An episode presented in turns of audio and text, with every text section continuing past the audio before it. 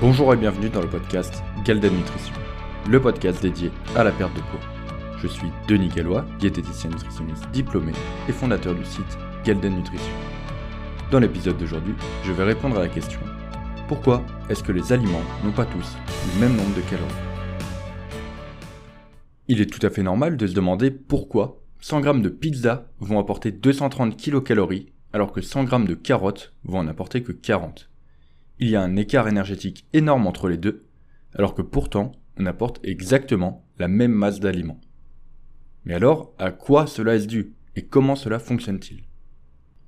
Certains diront que la pizza est plus calorique car elle est plus grasse. Et c'est vrai.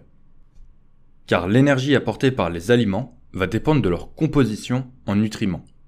Mais là où cela se complique, c'est que chaque nutriment n'apporte pas le même nombre de calories.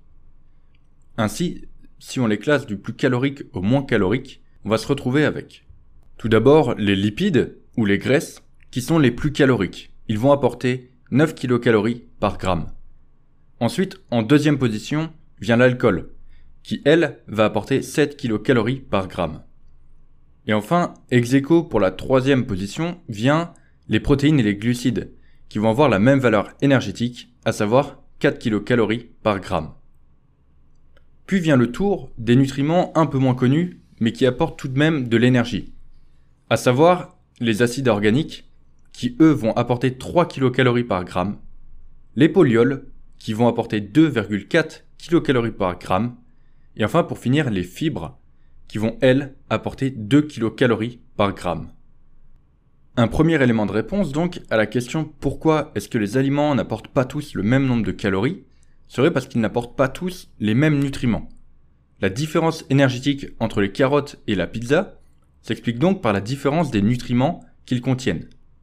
Les carottes contiennent essentiellement des glucides et des fibres, apportant respectivement 2 et 4 kcal par gramme, alors que la pizza, elle, contient essentiellement des lipides, des glucides et des protéines, apportant donc 9 et 4 kcal par gramme.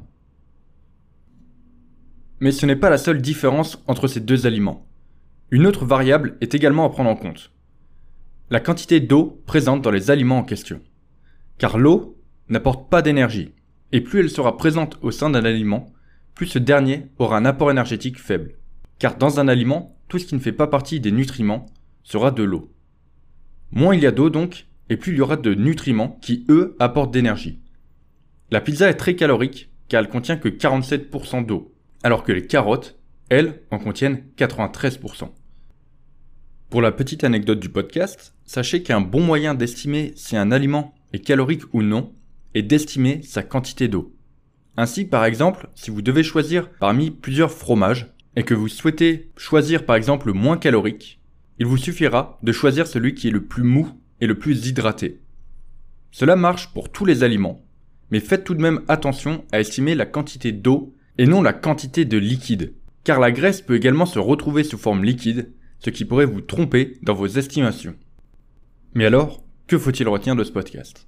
Tout simplement que chaque aliment n'apporte pas la même quantité d'énergie, car tous n'apportent pas les mêmes nutriments. De plus, la quantité de nutriments présents dans chaque aliment influencera également la valeur énergétique de ce dernier.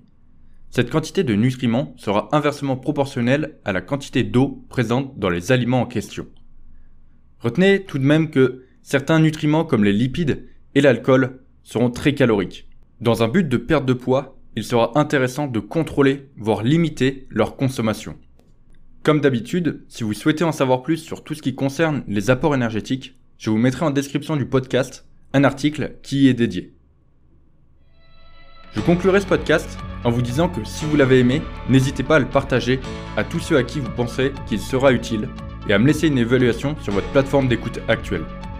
Si vous avez des questions, vous pouvez toujours me les envoyer via mon site internet Galden Nutrition à la rubrique Me contacter ou par Facebook Messenger via ma page Galden Nutrition et bien sûr à m'y suivre si ce n'est pas déjà fait. D'ici là, je vous remercie d'avoir écouté ce podcast et je vous dis à bientôt sur le podcast Galden Nutrition.